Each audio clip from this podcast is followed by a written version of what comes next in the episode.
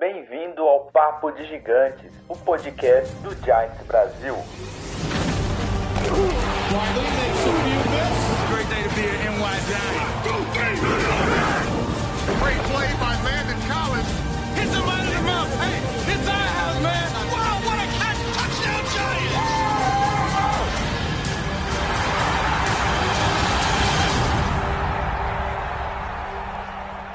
Fala galera, estamos de volta aqui com mais um Papo Gigantes. Hoje a gente está sem câmera porque as câmeras aqui de minha e do Leno não estão funcionando, então vocês vão, vocês não vão olhar para os nossos rostinhos bonitos hoje.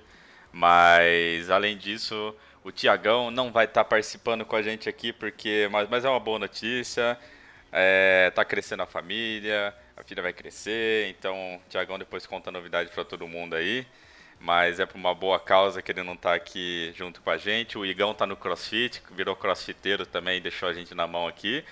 Mas não tem problema. Hoje aqui está eu e o Leno, a gente vai falar um pouquinho aí sobre a nossa super vitória que todo mundo já esperava contra o Seahawks. Brincadeira, a gente não esperava essa vitória. Acho que ninguém aqui, do mais otimista dos otimistas, esperava isso. Mas a gente vai falar um pouquinho sobre o Seahawks, vai falar um pouquinho sobre uma uma entrevista que o Odell deu recentemente num podcast. A gente tem um quadrinho novo aqui no podcast que o, o Lennon vai, vai falar um pouquinho de uma pique da semana, que é analisando um jogador do draft, do próximo draft aí que a gente vai ter. E, lógico, falar dos jogos contra os Cardinals que a gente vai ter no domingão, às três da tarde, lá em New York. Então, vamos que vamos. Hoje está eu aqui e o Leno. Então, se vocês quiserem participar no chat, fazendo pergunta, é, agitando aí, vamos que vamos para fazer esse o episódio de hoje ser bem divertido aqui, porque infelizmente só duas pessoas a gente sabe que não fica tão dinâmico como se tivesse o time inteiro aqui, mas daqui a pouco quem sabe o Igão não aparece aí, né? mas e aí, Helena, belezeira? Seu fã-clube tá em peso aqui já, hein? Fala, galera, boa noite, tamo junto. Thiago, parabéns, cara. O nome do Thiago já prometeu que o nome da filha dele vai ser Laura Elisha, em homenagem a nosso grandíssimo Eli Manning, tá mais que justo e merecida a homenagem. Parabéns, cara, que tudo dê certo aí. Ela não nasceu ainda, estamos esperando. E vamos, vamos para mais um podcast, cara. E esse com gostinho de vitória sensacional em cima de Seattle. Ninguém acreditava. Quem falar que acreditava não é nem deve ser cego ou surdo que não viu os jogos. E tamo líder, cara. Cowboys pode ganhar hoje, que ele fica 4-8. segue a liderança, segue a liderança. Mas, cara, é bem isso. Acho que nem o, o Joey, né? O Joe, o Listen Plate Guy, acho que nem ele pensava que a gente ia, ia conseguir ganhar do Seahawks da maneira que a gente ganhou. Foi, foi muito bacana, a gente vai, vai falar sobre isso aqui. Mas antes de a gente começar, queria lembrar todo mundo aí para seguir a gente nas redes sociais. Lembrar que quem é assinante da Amazon Prime pode assinar aqui o Twitch Prime do, do, do Giants Brasil sem gastar nada e ajudar a gente. Então é só digitar exclamação Prime no, no chatzinho que vocês têm um tutorial passo a passo para ver como que faz. É, agradecer a todos os apoiadores aí que ficaram com a gente também até agora. O Ricardo, para quem não conhece, o nosso apoiador aí levou aquela mochilona linda do Giants, mandou foto pra gente. E vamos que vamos, vamos falar aqui de, de Seahawks. E cara, é isso, Lena. Vamos começar do começo, que, cara, foi uma vitória que ninguém esperava, cara. Ninguém, ninguém, ninguém. Eu acho que, tipo, acho que nem o próprio time do Giants esperava que ia conseguir fazer o que, o que fez do, do, contra o Seahawks, contra o Russell Wilson. A gente conseguiu parar ele, a defesa, cara, sensacional. E, e, e assim, igual a gente comentou no chat aquele dia do, durante o jogo, Lennon fazia tempo que o time não, não deixava a gente orgulhoso como deixou no domingo, né, cara? Com certeza, cara. Foi um jogaço, velho. A pontuação não transmite o nível técnico que foi utilizado em campo. É, cara, eu fiquei surpreendido. Acho que foi uma das melhores gameplays. Já estávamos é, elogiando, a mídia já tinha batido nessa tecla. Agora, para mim, aquela pergunta que eu fiz dois podcasts atrás, que eu estava com suspeito de Covid e não pude participar por causa da garganta, agora, para mim, já está confirmado, independente das lambanças que aconteçam agora para frente. Mas a nossa comissão técnica, para mim, já garantiu a vaga aí para o próximo ano. Acho que o Judge não tem que mexer em nenhum dos coordenadores especialistas. nem o de ataque, nem o de defesa. Se quiser mexer no, no quadro dos técnicos específicos, aí tudo bem. Mas eu agora eu já estou convencido do trabalho do Garrett, por exemplo. É, o, o McCoy trouxe uma confiança muito grande porque ele já é veterano, né? E o cara é ruim. Então, muito tipo ruim. assim, é, ninguém esperava que ele fosse chegar lá e ganhar esse jogo né, nos lançamentos. Então, o plano de jogo do Giants foi bem tranquilo. Vamos correr o máximo que a gente conseguir com a bola. Vamos fazer passes curtos. Era um bem West Coach, coach Office. Me lembrou a época do Ben McAdoo. Tanto é que foram 16 tentativas só com Galman, 8 com Morris, 2 com o nosso fullback, o Penny, 3 com o Lewis e o próprio McCoy correu mais duas. Então foram muitas tentativas de corrida. Cara, o Galman fez um jogaço. Nossa, bicho, média de 8.4. O cara carregou o piano. É aquela expressão da NBA que o, o Boquinha fala na ESPN, foi justo agora pro Galman. O cara ficou com a força, cansou a defesa de Seattle até o talo. Aí o Alfred Morris só fez o serviço final, que é dar aquela ajeitadinha e recebeu o primeiro passe por de touchdown. Luiz pesquisou e confirmou. Primeira vez que ele pega um passe e faz um, um touchdown de recepção e não de corrida na carreira dele. Conseguimos ressuscitar o Morris, como disse o amigo aqui no, no chat. O cara tá ressuscitando a carreira dele, desde Washington tá carregando o piano muito bem também. E, cara, foi um jogaço. Véio. Fiquei muito feliz de ver o Giants é, elaborado em campo, distribuindo bem as bolas. É, apesar de, da limitação de passes, o Ingram recebeu passe, o Tate recebeu passe, o Slayton Shepard também jogou, o Morris recebeu passe, o Caden Smith teve muito em campo, até o Board teve em campo em várias jogadas. Então foi distribuído bem o ataque, foram jogadas sempre curtas, tos laterais, aqueles passes de 10, 12 jardas no máximo para ganhar. E mexemos as correntes, cara. Gastamos tempo, apesar do Seattle ter ficado um pouco mais, cinco minutos nos estados finais. Mas mostrou que o Giants, o ataque do Giants correspondeu ao mesmo tempo que o do Seattle. E, cara, defesa, bicho, o Graham fez um trabalho fenomenal, cara. Nossa defesa desceu o bambu no Russell Wilson e companhia, cara. O Metcalf não teve vida fácil quem falar que ele jogou livre, leve e solto, não jogou. Tomou muita porrada do Bradbury, não caiu no questeco. Ele conseguiu 80 jardas e 5 recepções. É um número bom, não vamos mentir. É uma média de 16 jardas aí por recepção. Mas, cara, foi deu trabalho para ele. O Lockett foi muito bem marcado também. Não demos espaço, é, não demos espaço para eles fazerem as jogadas. O Carson teve dificuldade de corrida também. Então, foi um jogo completaço, cara. Foi, foi. E, e, e, que você falou da defesa, né? Eu acho que assim, é, acho que todo mundo concorda que a defesa foi a maior responsável pela nossa vitória, porque ao mesmo tempo que ele conseguiu pressionar o Russell Wilson, ele conseguiu é, defender na secundária, conseguiu marcar bem, não fez tantas faltas. É, eu não sei a quantidade de faltas, mas eu acho que a gente não chegou nem a fazer umas, umas três ou quatro faltas defensivas. É, e, e, cara, e todo mundo jogou bem. Bradbury não caiu na, na pilha do, do Metcalf. O Pepper jogou muito bem. O, o Martinez, como sempre, o, o, rei do teco ajudou o time. Mas eu acho que o, o, grande destaque, não destaque, mas um, um ponto assim que é legal de, é, deixar bem, bem é destacado mesmo é a questão do, do teu Crowder, né, cara, que foi aí o Mr. Relevant, né, o senhor irrelevante aí no último escolhido do draft. E, cara, ele teve, ele foi um dos melhores jogadores da defesa fez seis tackles, uma assistência, um sec. E, ele foi tão elogiado que na entrevista coletiva perguntaram pro, pro, pro Joe Judge do tipo, meu, e, e, como assim, né? Como você se sente tendo o senhor irrelevante como uma das peças chaves da defesa no jogo de hoje? E ele deixou claro, ele falou, cara, aqui dentro não importa se você foi o primeiro escolhido, se você foi o segundo, se você foi o último. Aqui, se você está jogando, você tem, é, você tem a sua chance em campo. Se você jogar bem, você continua. Se não jogar bem, você sai fora. E, cara, ele fez um jogo muito bom. Eu fiquei bem impressionado também com, com Peppers, com Bradbury lógico, com Leonard Williams, que, cara, é, ele vem calando a minha boca e eu gosto disso porque quando é para calar a boca no, no sentido bom, né? A gente não liga. O Giants calou a boca de todo mundo nessa partida. O Leonard Williams está calando a boca de todo mundo já faz algumas partidas. Ele tem se mostrado uma peça fundamental na nossa defesa.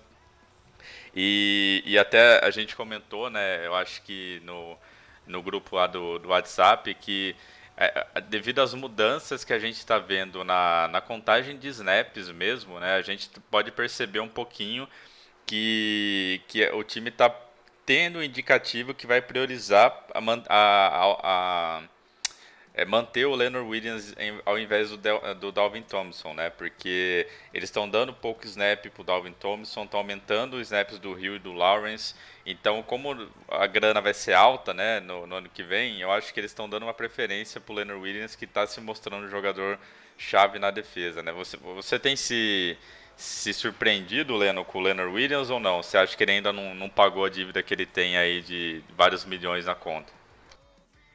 Ah, cara, eu gostei, eu gostei. Acho que foi uma puta partida dele. Na verdade, foram três sacks, né, cara? E aí um ele dividiu com, é. com aquele outro maluco que veio do Practice Square, vou lembrar o nome o dele, Jabal é Jabal Share. É. Isso.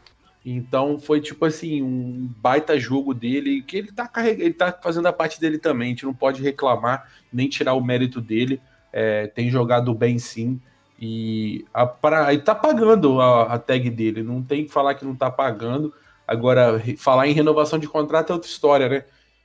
Que lá, se ele quiser receber como Ed, aqueles tanto 20, 20 milhões e pouco que ele quer receber, com certeza a gente não vai conseguir pagar isso para ele e ele vai sair, mas vale a pena, a tag tá valendo a pena no final das contas. Isso para mim não salva o, o cargo do DG, porque acabou que foi desespero da parte dele, foi uma troca inoportuna, mas por sorte o Leonardo colocou tudo dele em campo, afinal o dele tá na reta também.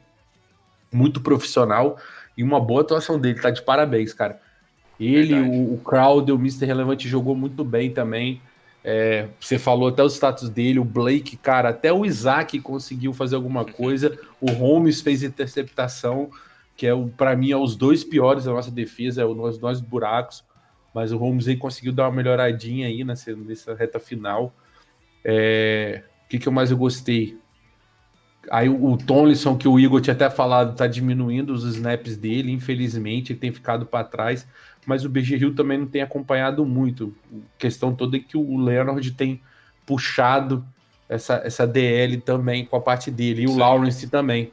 Foram os dois responsáveis por por estar tá na frente disso. Até o Ken Newton, apare... o Ken Newton, o apareceu, o Devonta Dawes também jogou, o Nicolaros também jogou, é, fez alguns snaps.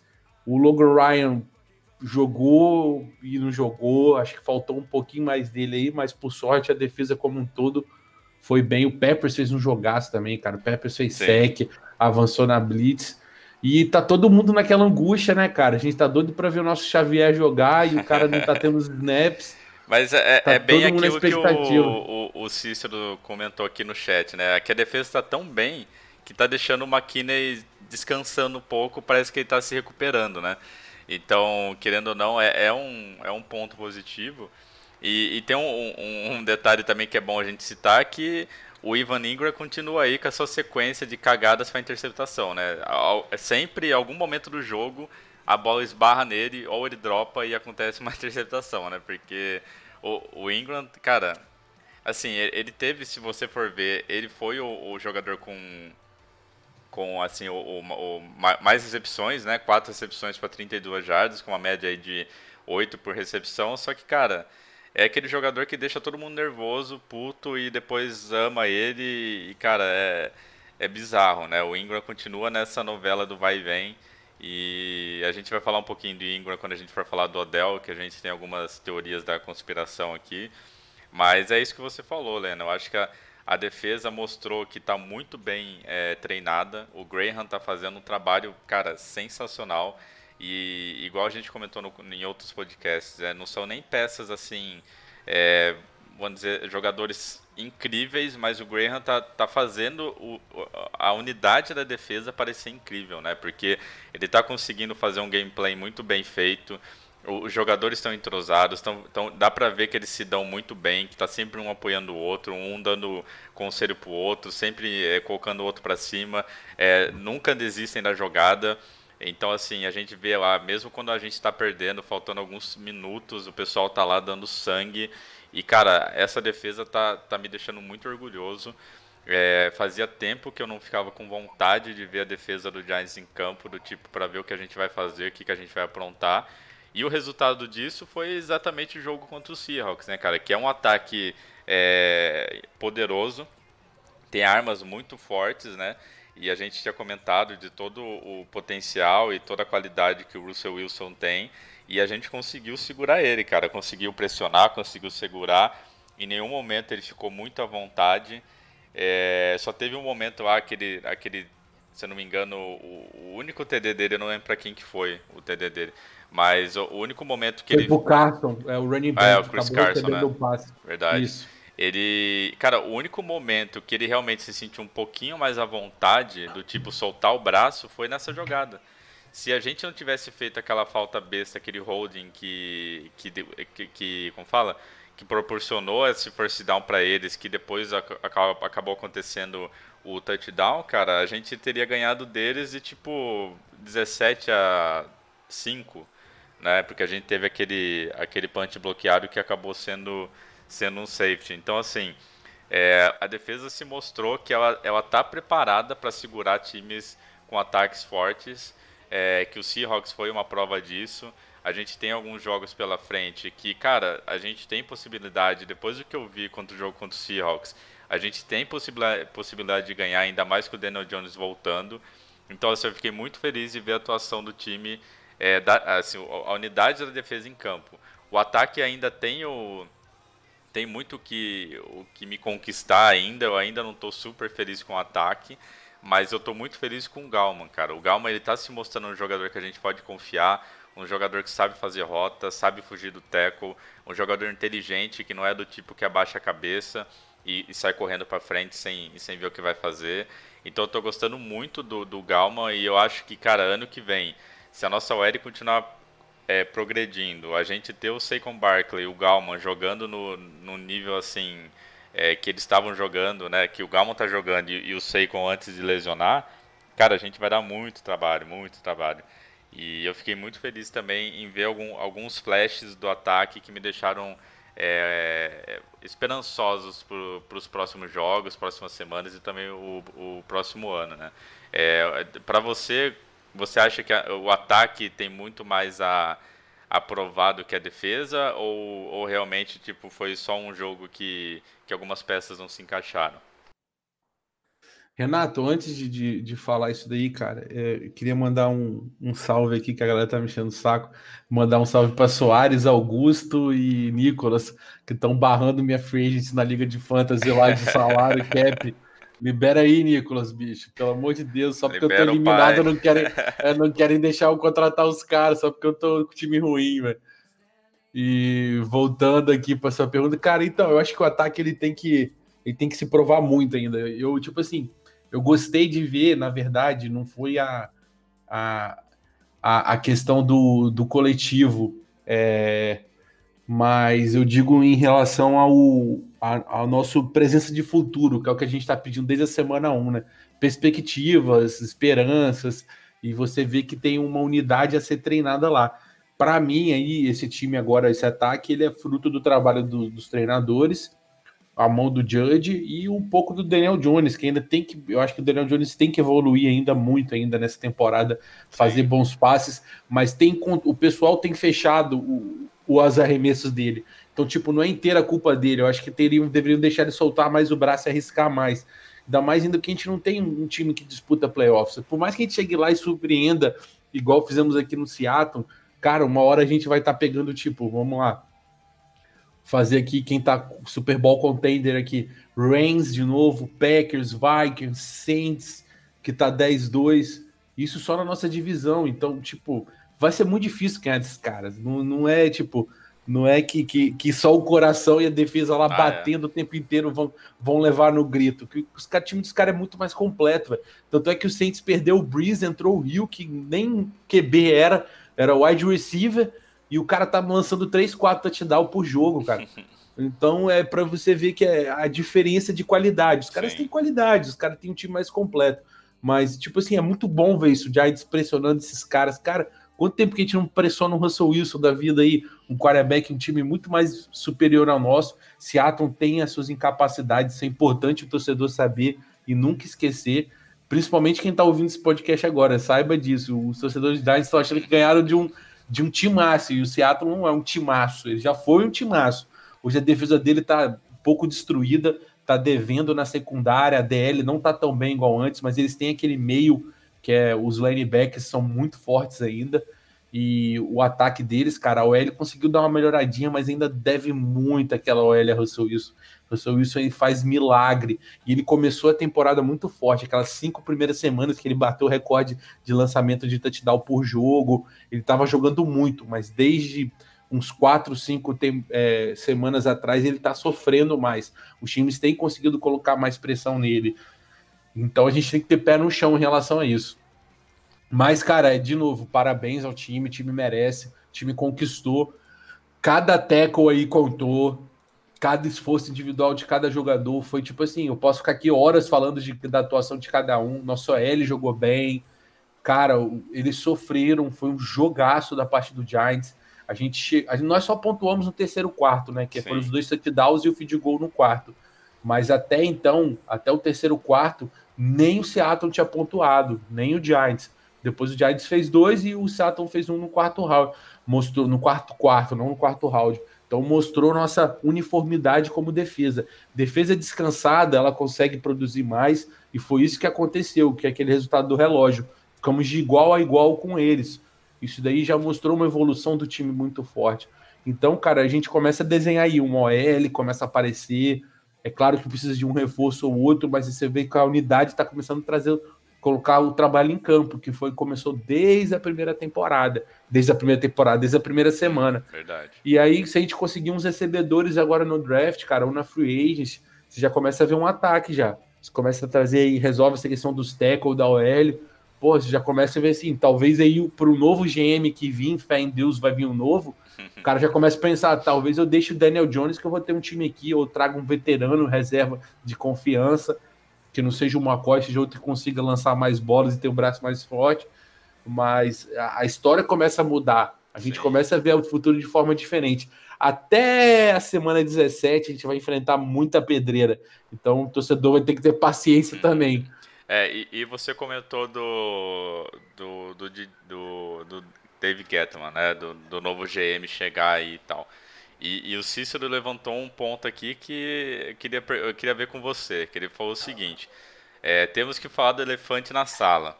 O draft esse ano e a free agency transformou o nosso time. E mesmo que o Judge tenha dedo nisso, a responsabilidade de boa parte do mérito é do Dave Gettman. E, e assim, é igual ele falou, a gente não vai esquecer as cagadas, mas tem que dar crédito. Será que esse crédito que, que o Cícero está dando, será que o John Mara e companhia vão dar muito maior e vão acabar mantendo o Dave Getter mais um ano é, por causa desses resultados que a gente está tendo? Tipo assim, cara, é, no, no, na, no, eu vi aqui agora o comentário dele. É, na questão do head coach, ele participou, não vamos ser injustos, não. O DG participou. Tanto é que na entrevista do Judge estava DG, o Mara e o Tish não participou. O Tish só ficou sabendo depois e começou por telefone. Mas quem escolhe o head coach no final não é o GM. O Giants não tem esse. Aqui no Giants, tá? Tem franquias que liberam o GM escolher isso. Mas aqui no Giants, esse tipo de escolha nunca foi exclusiva do general manager do time. O DG não tinha palavra final. Tanto é que quem ligou para contratar o, o, o, o Judge foi o Mara que, que confirmou a contratação. E no caso do Matt Hulley, que foi pro, pro Carolina Panthers, quem, quando ele retornou a ligação e pediu um contrato maior e outras questões, ele falou com o Mário, ele não falou com o DG. Isso aí o Hanan da ESPN tem um podcast, eu posso mandar depois para justificar isso. É, então não é uma escolha direta dele. Agora, quanto à questão dos draft pick, cara, isso daí a gente acha que sempre elogiou, né? O DG ele sempre foi um bom scout. Isso daí a gente que ninguém negou aqui. Ele sempre fez bom, boas escolhas. Tanto é que, por exemplo, contra Penn State no sábado, que foi Penn State e. Caralho, não esqueci agora o da outra faculdade. É, Rutlos, alguma coisa assim. É, ele foi lá ver pessoalmente o jogo. É, então, tipo, é uma parte de scout dele é, é grande. Mas, cara, acertar no draft é obrigação do GM, cara. É, é, não, não se enganem, o draft é a única fonte viável de renovação do time. Não é através da free agency. Quando você gasta todas as suas fichas na free agency, que foi o que o, o Reese fez, o resultado é aquilo que a gente viu. O Reese, ele conseguiu, durante todas as piques deles, ele não viu nenhuma pique de first round até o JPP renovar com o time. Aí o JPP teve a tag e quando o Odell ia renovar, ele foi demitido antes. Então ele não viu nem o Odell, que era uma escolha de primeiro round dele, ficar no Giants. Tirando esse aí, todas as outras first pick deles, ele viu indo embora. Então o Giants tem um histórico muito ruim de draft. E eu acho que o DG ainda deve muito. Ah, ele acertou na DL, o, quem trouxe o Lawrence foi ele, o Tomlinson foi ele. Então a gente pode ficar tranquilo que a parte dele ele fez, mas não é só o scout o time. O time é, é administração também. A free agency dele, não acho que a free agency dele tá salvando o time, não, cara. Ele fez a trade com o Leonard Williams. Eu acho, pessoalmente, Cícero, é uma trade bosta. Não gostei dessa trade. Por mais que ele tenha valorizado agora, feito esse sex, se você pegar a temporada inteira e o que a gente deu naquela terceira pick, a gente poderia estar com center agora naquela terceira pick.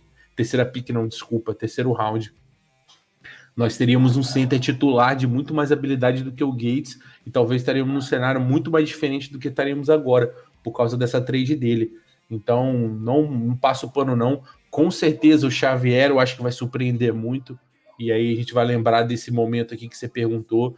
É, não é que a gente está tirando o mérito do DG, mas o DG tem suas limitações quando o time é administrar a questão toda. Ele não soube administrar. E, cara, o nosso time não é uma beleza.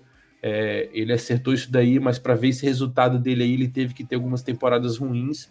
Então, para mim, as fichas dele já acabaram. Ele tem que sair mesmo. O, o Daniel Jones hoje, para mim, é, se a gente fosse pegar e fazer um retrospecto, ele não é um franchise quarterback. Acho que você também concorda comigo nisso. Então, ele errou na escolha do quarterback novo e ele pagou caro por essa escolha do Daniel Jones. É, ele subiu a pique, se adiantou. Então, esses pontos aí contam muito mais os erros dele do que os acertos. Que bom que ele acertou, pelo menos alguma coisa ele vai deixar no legado dele aqui. Mas se for pegar a balança toda, ponto por ponto, eu acho que tá negativo ainda. É, eu também eu, eu vou, na, vou na sua, Leno, porque assim, igual você comentou, é, ele acertou em algumas piques, né? A gente vê o resultado disso em campo. Só que eu acho que os erros deles, dele são maiores do que os acertos, né? E eu acho que por todas as, as chances que ele teve é, de fazer alguma diferença, ele não fez, e todo o, a, o, a pressão né, que o John Mara, o Steve e, e toda, todo o pessoal do Giants está sofrendo em relação a, a manter ele ou, ou, jogar ou mandar embora, eu acho que eles vão acabar, é, independente do, do resultado aqui da, da temporada, eles vão continuar naquela decisão que eles já falaram lá algumas semanas atrás que seria a demissão do, do Dave Gettman. Né? Eu não acho que eles vão voltar atrás, é, até porque a gente conhece os nossos é, proprietários, eles são orgulhosos, então se eles falaram isso em algum lugar e tem gravado, provavelmente eles não vão voltar atrás, porque eles não querem que o pessoal fique ainda mais nisso na orelha deles, porque a gente conhece Nova York, né? Qualquer coisa é, é motivo para colocar no amplificador e, e, e, e, isso aumentar ainda mais. Mas eu acho que vai chegar um novo GM sim. E, e já pegando o gancho aqui na, na pergunta do, do João, né, que ele pergunta, será que o novo GM não vai fazer a mesma coisa que, que o David Gettman, limpar o roster e trazer os próprios jogadores? É, é um risco, eu acho que assim, qualquer troca de GM, em qualquer time, a gente tem essa possibilidade, porque a, ele, ele gosta de chegar com a casa limpa, do tipo, para não ter nenhum tipo de... de vamos dizer assim, de sujeira do, do antigo GM no, no elenco que ele está montando. Só que tem aqueles pontos que o Lennon comentou, né? A gente tem alguns jogadores que estão mostrando um desempenho bom, que estão mostrando resultado em campo e que provavelmente, assim, num futuro faz muito mais sentido manter eles e construir um time em volta disso do que acabar começando do zero e uma nova, é, como fala, um novo rebuild, né? A gente já deve estar, sei lá, no oitavo rebuild. Então, eu acho assim que mesmo chegando no novo GM, ele não vai limpar tudo.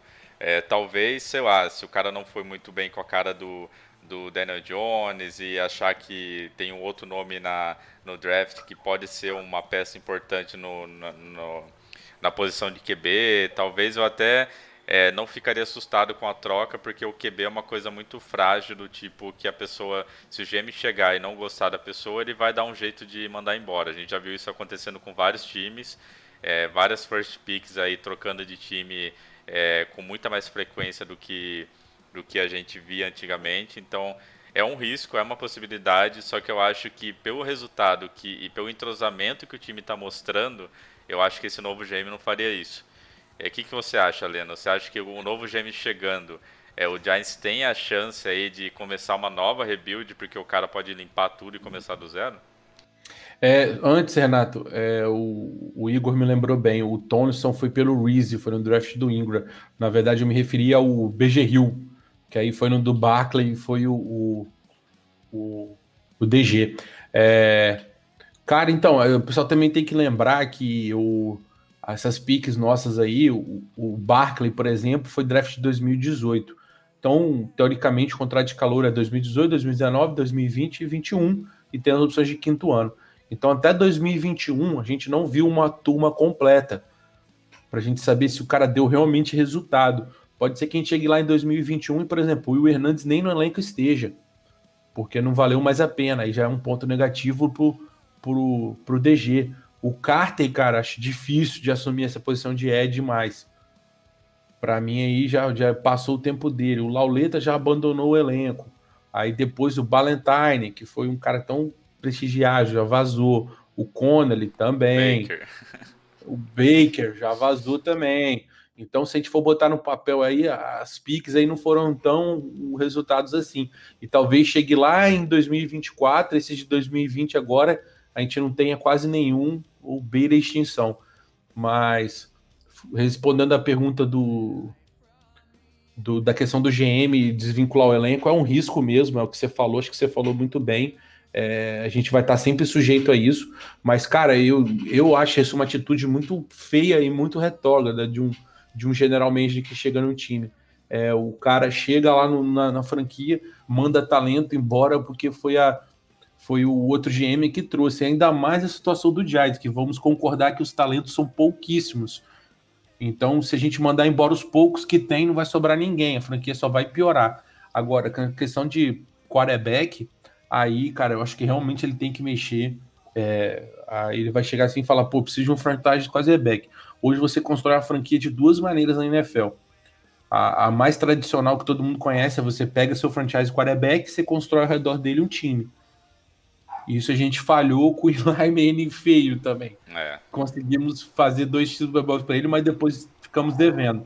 E a segunda, que já tem muitos times fazendo, o Titan já fez, o Eagles foi campeão assim, sem o Wentz, é, que são você monta um time forte, competitivo, e aí você adiciona um quarterback razoável, ou bonzinho, ou sólido, e o cara já começa a trazer resultados. Enquanto ele estiver lá, ele, você vai montando um time mais forte, mais forte, mais forte, e depois você acrescenta um franchise quarterback nele. Sim. E aí ele começa a ganhar com um contrato de calor e você pode gastar no restante do time. E quando ele for receber o contrato de veterano, você vai pagar ele, que ele é o franchise quarterback do time, e o outro time você vai começar a mandar as peças embora, ou já vai ter acabado o contrato dele naturalmente. Então, nosso GM tem o direito de escolher isso, pelo menos, né? Porque vai estar vai tá casado com ele. E lá, quando a gente nós draftamos o, o Daniel Jones, a gente falou que o, o Daniel Jones e o, e o Dave Gettleman é um casamento. Sim. Se um cai, o outro cai. E aí, cara, tá se provando agora mais uma vez isso daí. O casamento, para mim, já acabou. O Daniel Jones pode até continuar. Eu acho que draftar um quarterback no draft não impede ou vá falar que ele vai embora. Ainda mais ainda que está cada dia mais claro na NFL que não dá para se chegar e plug and play, que eles chamam, é, já chegar e botar o cara, o cara vai jogar e vai render milhões de maravilhas. Então o cara precisa ficar um tempo treinando, se adaptar. Quanto mais ele aprendeu com o jovem quarterback é melhor. Então, mesmo que nós viemos a draftar alguém, não quer dizer que o Daniel Jones vai direto para o banco. Pode ser que ele fique ainda um tipo como titular um tempo. Mas eu acho que o novo GM tem esse direito de escolher um franchise quarterback e tentar um quarterback dele. Agora, eu volto na questão, cara. Nós temos muito poucos talentos, cara. Eu, hoje eu acho que o único que dá para mandar embora aí por causa de que é um nome mais forte aí seria o Ingram. O cara falar, pô, o Ingram não tem futuro, ele é ruim. e o, o, o DG insistiu nele, mesmo oferecendo picks para ele em trade. No final da temporada ele não quis. Aí vai querer mandar esse cara embora. Aí tudo bem, é a visão dele. Mas, pô, nosso time é tão fraco, cara, de talento. Se o cara chegar aqui e mandar o, o que tem já pouco embora, é não sei o que acontece. E, e, falando em talentos, cara, que foram embora, né? Eu acho que é um bom gancho para a gente falar de uma notícia que acho que o pessoal deve ter visto que a gente comentou nas redes sociais, que foi uma entrevista que o Odell, nosso amado aí, saudades Odell, comentou no podcast lá que ele fez com, com o pessoal do All Things Covered, né, que é o pessoal de, que fala sobre é, NFL, é, fantasy, esse tipo de coisa. Eles entrevistaram o Odell, perguntaram da questão do, da saída do Giants e tudo mais. E o Odell falou o seguinte, né, abre aspas, eu nunca pensei que eu poderia jogar por outro time. Eu sinto como eles nunca colocassem pessoas ao redor do Eli. Então, assim, são duas coisas que a gente pode ver aqui. Uma, que ele realmente ainda está sentido do, de, de ter saído do Giants da maneira que saiu. E ele também sente que o time não deu aquele, aquele suporte que deveria para o Eli, que o Leno acabou de comentar aqui também é, um tempinho atrás. É, e, e, muita gente começou a falar, meu, como assim, tá de zoeira, é, não é possível, esse cara, é, ele, ele só tá querendo mídia para ele, não sei o que.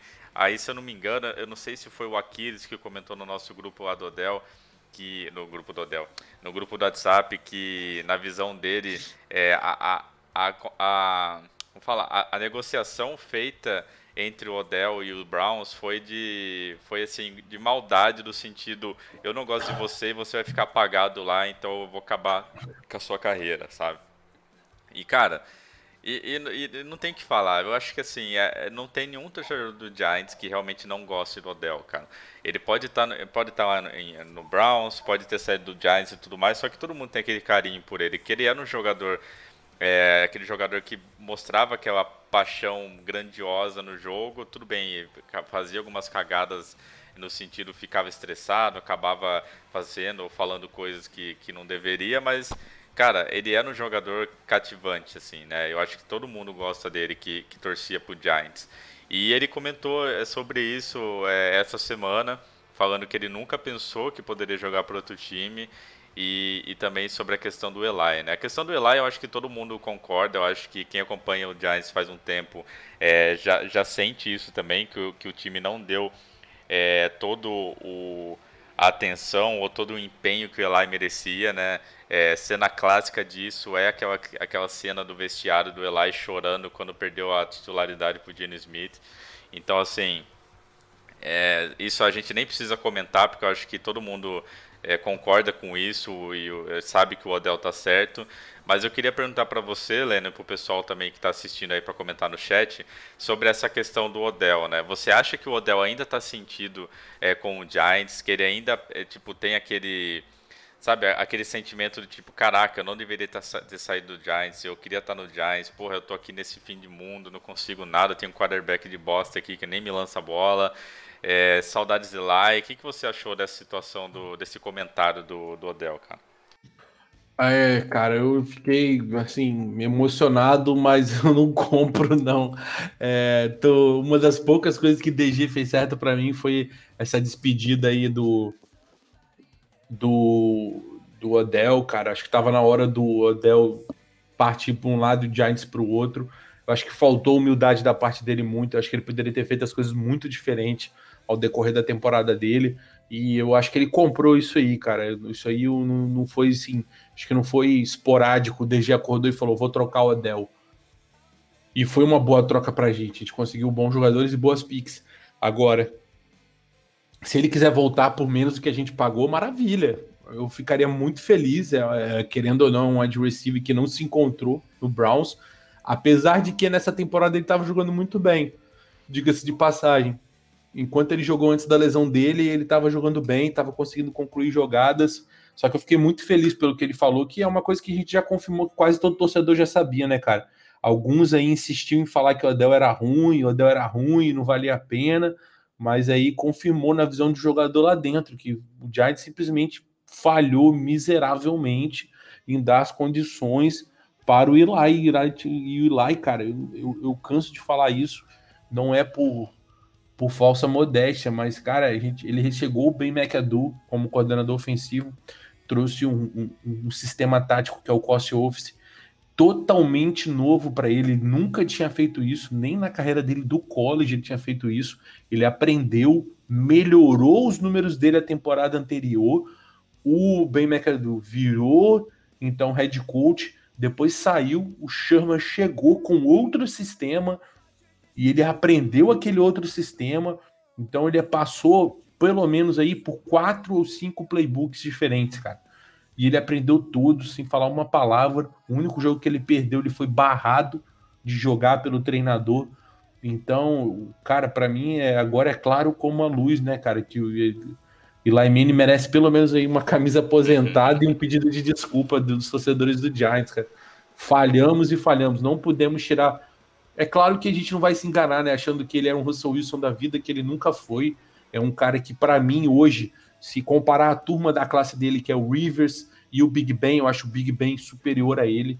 É, o Big Ben tem um braço mais forte, mesmo jogando machucado vários jogos, conseguiu render mais bons jogos. Então, para mim, ele não era nem o melhor da classe, apesar de ter sido draftado em primeiro. Mas, cara, é, a gente, nós poderíamos ter feito muito diferente. Aquele declínio da OL de 2012 foi o começo da queda do Eli Manning. Foi lá que ele perdeu aquela OL dele que foi campeão do Super Bowl. Os caras foram aposentando, uns foram embora. Trouxemos o Pug, trouxemos o Hitchburg, não mantivemos esses caras, esses caras foram embora. E não foi culpa do DG isso, foram antes que eles foram embora. Foi culpa do Reese. E o time foi só decaindo, cara. O time tá num buraco. É, cara, o, o nosso nosso quadro de wide receivers, velho é, é, triste demais, cara. Não, não tem um nome. Por exemplo, a gente, pô, vamos lá no Lions. O Golladay tá, tá machucado agora, mas o cara tem Mervyn Jones. Mervyn Jones, para mim, com 30 anos, é melhor do que todos os nossos wide receivers. E ele é o wide receiver 2. Imagina o Will Fuller no nosso time como recebedor, cara. É melhor do que todos. Então, tipo assim, o wide receiver 2 ou 3, os caras jogam melhor que o nosso todos, velho. Olha o time do Seattle, Metcalf e Lockett jogando. Porra, é tipo assim, a gente tá num, numa maré de sem talento mesmo, cara. É uns caras que, tipo assim, ah, o, o, e o mesmo se aplica a Daniel Jones. Vamos supor que Daniel Jones joga um helicóptero lá. Uma McCoy também. Mas o cara sobe, pega a bola e faz uma jogada. O cara consegue 5, 10 jardas, que era o que o Odell fazia muito bem também, diga-se de passagem. Era o pós-recepção dele que era o mais forte. O cara conseguia ganhar muitas, muitas jardas, era muito drible, era muita jogada, e a gente não consegue. Agora a gente tem outra red flag, cara. A gente não sabe se Barkley vai voltar. A verdade é essa. Se vai voltar, vai voltar o mesmo? A gente não sabe. Então perdemos talento de novo e foi uma pique do DG. Apesar de eu concordar 100% com ela, não teria feito diferente, eu não me arrependo disso. Acho que foi o best play available. Muita gente fala, ah, running back tão alto, é outra discussão, depois a gente entra nisso. Mas, cara, nosso time falta talento. E, porra, o Odell seria muito bem-vindo, né, cara? Porra, Querendo manda o Ingram não, pra eles, pô. Manda o Ingram. Com certeza, troca fácil, fácil, fácil. Fico com o Caden Smith rindo aqui. cara, manda o Ingram mais o Shepard, não tem problema não. Pega os dois, ó. Pode ir embora. Mas, cara, eu também, porra, pensou ver a volta do, do Odell, cara? Meu Deus do céu, seria eu, eu ficaria muito feliz, cara. Eu, eu sou fanboy do Odell, nunca escondi isso. É, eu, eu, eu, sei que ele. Eu reconheço que ele se perdeu quando ele começou a fazer aquelas, aquelas briguinhas à toa, começou a, a, a fazer birrinha, começou a brigar no, no, um pouco aí com. É, dentro do vestiário contra os jogadores. Eu sei que ele errou nessa parte. Só que, cara, o Odell é um baita jogador, é um baita de um talento é, é um talento desperdiçado lá, lá, em Cleveland, porque o Baker, meu Deus do céu, cara, que lá não sei nem se pode chamar de QB, que lá é horrível. De vez em quando ele acorda bem e faz umas jogadinhas aí que leva o Browns para uma vitória, mas é um baita de um, de um talento desperdiçado, cara. Você mete um, um Odell aí junto com, com o Aaron Rodgers, com o Drew Brees, com o Russell Wilson, com o próprio Kyle Murray, cara, ia fazer estrago. E é isso, cara. Eu acho que foi um foi um, um, jogador assim que a gente recebeu bom, é, boas piques e, e, um bom jogador, né? Que veio o Peppers. É, a gente está gostando da atuação do Peppers e tal. É, não foi uma, uma negociação ruim. Mas foi uma negociação que deixou todo mundo triste e até hoje eu acho que do mesmo jeito que o Odell deve sentir falta de jogar no Giants, os, jogador, os torcedores do Giants também sentem falta do Odell. Eu acho que lógico que existem jogadores, é, torcedores que não querem ele de volta, mas eu acho que seria uma, uma parcela bem pequena. Eu acho que acho que a maioria gostaria de ver o nosso OBJ aí de volta. Mas enquanto isso, né, a gente vê ele pegando algumas bolas no, no Cleveland e fazendo alguns Call of Duty aí da vida no, no streaming, né? tá se aventurando aí no mundo dos streamings. Mas, Lennon, já indo pro penúltimo assunto do dia aqui, vamos falar aí da sua da, do seu novo quadro, do seu pique da semana, falando um pouquinho de um jogador aí do, do draft que, que, se eu não me engano, é o Devonta Smith, né? O que, que você tem para falar desse jogador aí? É, cara, então a gente vai começar um quadro novo é, aqui, que nós vamos, cada membro aqui vai escolher um jogador é, por semana e vai falar sobre ele, até para já apresentando os jogadores do draft. E são jogadores de need, e vamos falar qual round aí está previsto para ele sair, mas não quer dizer que nós vamos pegar ou que vai ter esse compromisso. Mas a ideia mesmo é passar bons nomes para a galera, para a galera já se adaptando e para ficar de olho, principalmente nessa reta final do college é, que está mais curta agora, e, e aí a gente conhecendo esses jogadores, cara. E aí eu fiquei de responsabilidade de começar. É, ia ser eu, o Thiago, e ficou eu mesmo. O Thiago nem tá por causa disso, tava fazendo fila. E aí eu vou pedir pro Renato até passar o vídeo do jogador aí. Foi o. Tá no ar, tá no ar. Foi o principal jogo dele. É, eu escolhi um wide receiver, que é uma das necessidades nossa. E eu falei aqui que nosso elenco tá carente. É, tive a oportunidade de ver o primeiro jogo dele. Eu não sou um cara que acompanha college, eu estudo muito os prospectos, mas só depois que eles são declarados para o draft. Não, não é minha onda ficar vendo o jogo do college, assim, é porque seria muitos jogos para ver e eu gosto de ver NFL só no domingo. E aí eu tive a oportunidade aí, graças a dois amigos, o H e o Nicolas, que foram que mandaram o link lá no grupo do WhatsApp do jogo. Teve Alabama e LSU essa semana. Alabama atropelou a LSU de 55 a 17. Foi uma lavada. A LSU, para quem não sabe, é a atual campeã. Foi campeã em 2019 com o Burrow, antes dele foi draftado. E, cara, foi um jogo assim fenomenal, de muitos pontos. QB de Alabama, o Mac Jones conseguiu é, 20 passes completos de 28 para 385 jardas e 4 touchdowns. É, o outro destaque também de Alabama foi o running back, que foi o, o Harris, é o nome dele. Teve 21 carregadas para 145 jardas e 3 touchdowns. Porém, para mim aí foi o terceiro destaque, foi o Devonta Smith, que é a minha pique aqui que eu faria. Ele hoje está saindo no top 10 e ainda tem um receiver que está saindo antes dele. É, e eu vou falar depois sobre o outro receiver também um pouco, mas para mim aí Devonta Smith é um nome para a gente ficar de olho, principalmente que nós estamos ganhando, né? Então nossa, nossa speak está subindo, então já a segunda opção aí é a mais viável. Cara, ele conseguiu oito recepções no jogo para 231 jardas e três touchdowns. O cara não foi queimado por ninguém da LSU, atropelou os caras. Ele tem 185 centímetros e 79 quilos. Ele é magrinho, como vocês podem ver, 79 quilos não é normal. Geralmente os caras chegam a 85, 90 quilos no draft. É, ele chegou em Alabama como red flag em 2017, não jogou muito, mas só para lembrar a galera, em 2017 Alabama já tinha no elenco já dois caras que foram draftados em 2020, que é o Jerry Jude e o Hughes. Então, ganhar espaço naquele time não era fácil mas em 2018 ele conseguiu, participou de 13 jogos, teve suas 693 jardas e 6 touchdowns.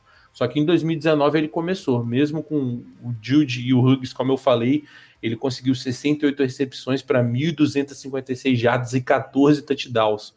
É, jogou muito e essa semana, depois do jogo contra o LSU, ele já quebrou o próprio recorde pessoal dele, e chegou a 80 recepções para 1.305 jardas e 15 touchdowns, ou seja, ele vai muito mais longe ainda. A gente está na semana 9 lá no college, tem bons jogos ainda, tem até o 13 ou 14, salvo o melhor juízo, não sei como funciona. O cara é muito técnico, ele fazendo rota, parece que ele está deslizando em campo, é coisa linda de ver, cara. Para quem gosta de ver Além da Bola, que é aquele livro que o Kurt traduziu, é a, a chamada perfeita. É, o cara alcança todas as partes do campo, no fundo, no meio, rotas curtas, ele joga muito bem, joga de slot, joga no slot no, na parte externa do campo. Você já encontra relatórios de scout dele dizendo que, bicho, ele é um líder dentro e fora do campo, consegue influenciar o time. Então, isso é, já é um, um ponto que a gente precisa é um playmaker nato, cara. Até agora eu não tenho nada a reclamar dele. Cansei de ver algumas tapes dele aqui hoje para estar tá fazendo esse negócio para vocês. O trabalho de mãos do cara é absurdo, cara. Me lembra muito o Antônio Brown na época do ápice dele, cara. As rotas, é aqueles seis passinhos aí do nada ele dá aquela quebrada de ombro. Ele já vira 90 graus que não tem um defensor que consegue acompanhar, cara. A única red flag dele, como eu falei para vocês, é a questão do físico, cara. Porque é, 79 quilos é muito pouco, Nossa. cara. Se ele ganhasse aí. 79 cinco... kills na NFL, ele primeiro tapa que ele toma na orelha e vira no Exato, cara. Ele tem uma aparência muito magra, cara. E aí os scouts apontam isso. Só para vocês terem um exemplo, galera, o Justin Jefferson, que foi draftado como adversário, que está no Vikings agora em 2020, ele chegou no draft com 87 quilos. E hoje ele já tá com 91 quilos. Ele ganhou ah, aí bons quilos já. Das bombas é. do Metcalf aí que já resolve. Exatamente. Só que, pô, ele já entrou com 87 quilos. Então você já viu uma diferença aí grande. São 7 quilos de diferença já. Então ele tem que ganhar uma massa. Mas o, o que não me preocupa, por quê? Porque querendo ou não, a gente tem a questão do, do, do período que eles treinam pra caramba, que é quando acaba o college até o combine. Hoje existem centros esportivos especialistas em transformar os caras para aquele momento. É, tem três ou quatro famosos Estados Unidos. Se você pesquisar, você vai ver. Eu não me recordo o nome deles agora. Então, certamente ele não vai com 80 quilos, tenho certeza. Pode ser que ele vai com uns 85, mas não tem como um cara ganhar 10 quilos em um mês. É algo, seria algo desproporcional. Alguma coisa estaria errada. E então eu tô tranquilo, acho que ele vai dar uma aumentada e quando ele chegar no, no, no no time da NFL, aqui na NFL os caras são especialistas nisso, vão ganhar um pezinho violento nele. Mas a, o primeiro adversário que eu ia falar que, que vai dar muita dor de cabeça para decidir quem é o top 1 aí, mas ainda hoje eu prefiro que é o Chase do LSU, que não tá jogando, galera, em 2019 em, virtu, em 2020, em virtude do Covid, ele escolheu se afastar, o que foi uma sábia decisão. Não sei se foi o motivo principal, mas como o Burrow foi embora da LSU, eles estão meio sem quarterback ainda lá, então, Chase muito espertamente falou: pô, galera, eu tive aqui 84 recepções, 1.780 jardas e 20 TD. O cara é um monstro. O cara não tem que se provar para ninguém, ele já se mostrou aí. Aí o, o, Chase, por exemplo, tem 94 quilos, é 14 quilos a mais que o Smith. Então, minha pique é essa, galera. Ele com certeza é pelo menos o segundo receiver melhor aí desse draft por enquanto. É, eu ficaria de olho nele, fica a dica para vocês. E aí, o meu sistema do Lennon eu vou tentar trazer um de cada round. Aí, eu, quando for minha próxima vez, vou tentar trazer alguém de segundo. Mas semana que vem vai ser outra pessoa. Acho que vai ser, provavelmente vai ser o Igor. Mas é isso, galera. Boa. E já indo aqui pro, pro assunto final, é, para a gente falar aqui um pouquinho sobre os Cardinals, né? É, domingão a gente vai enfrentar os Cardinals em Nova York, às 3 da tarde. É, os Cardinals estão 6-6, mas eles estão vindo de três derrotas consecutivas. E a gente tá 5-7 vindo de quatro vitórias consecutivas, né? A gente está em primeiro na nossa divisão e o Cardinals está em penúltimo, só na frente do 49ers que está aí com 5-7, o mesmo recorde da gente. É, o que, que a gente pode esperar desse jogo, Lennon? É, será que Carl Murray e companhia vão ter aí o necessário para vencer o Giants? A nossa defesa vai aparecer, vai, vai conseguir pressionar eles do jeito que a gente pressionou é, o Seahawks. É, provavelmente, a gente não sabe ainda, não tem nada oficial, mas provavelmente a gente vai ter Daniel Jones em campo. Então a gente já vai ter aí um, um, um progresso na nossa, no nosso ataque, né? Saindo McCoy e entrando Daniel Jones. Mas o que você espera desse jogo? É um jogo que a gente pode ganhar? É um jogo que a gente tem que ficar esperto? O Arizona vai chegar com tudo? O que você espera dessa partida de domingão, cara? Rapaz, eu tava, pensei muito nisso hoje, pensei rindo, cara, porque, tipo, o normal falaríamos que o quê? Derrota do Giants, sem sombra de dúvidas, e, e, e faríamos isso de, de um jeito rindo, sem sombra de dúvidas. Só que agora, cara, a história mudou. principalmente porque Arizona Cardinals, querendo ou não, ele tá disputando o título. Ele tá em terceiro da divisão dele ainda. Mas ele tá 6-6, cara. E ele tá numa liga que tem. Que tá disputada para ele. Sim. Então, tipo assim, não dá para falar que, que, que, tem o Giants não tem chance de vencer esse jogo, que tem sim, cara. o Arizona tá mal, velho. Arizona não tá bem, cara. Apesar de ter Hopkins no elenco, não tem conseguido colocar o time em campo. A defesa tem falhado. Então, tipo assim, o, o Marcos Golden não foi a salvação deles na DL. O Kirk também tá devendo. O jogo corrido começou a empregar. O Drake começou a ser o, o running back 1 e tem trazido touchdowns aí toda semana. Já faz umas duas ou três semanas. Só que o Murray tá devendo. E o Murray é muito parecido o estilo do Russell Wilson. Então, tipo, acredito que o gameplay de pressionar vai ser parecido ou algo nesse instante. Só que nós vamos ter cuidado que a gente tem um Hopkins lá no fundo do campo. Pois é. E, e o Hopkins é um monstro, é um dos melhores receivers na NFL. Então, tipo assim, a atenção vai ter que ser redobrada nele. É uma questão de dar mole perder a bola, não vai ser igual o Metcalf, não, que ele vai ficar de piadinha e dar um teco, não. Ele vai driblar e vai meter o touchdown. E o, o, o Kyle Murray é um cara que, que vai para cima, o Russell Wilson se cuida mais um pouco. Sim. Mas, cara, temos total chance de vencer. Eu acho que o Cardinals tem mais é, favoritismo para ser o ganhador desse, desse jogo. Só que é um jogo que nós temos condições sim de vencer, principalmente porque o Cardinals, o Cardinals não tá no bom momento, cara.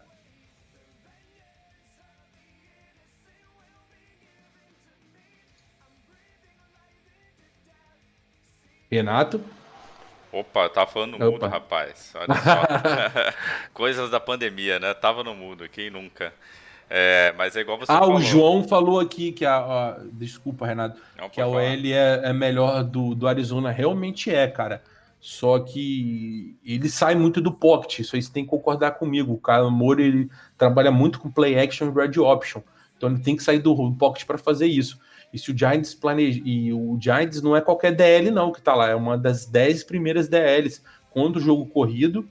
E nós conseguimos transformar isso em, em secs em pressão.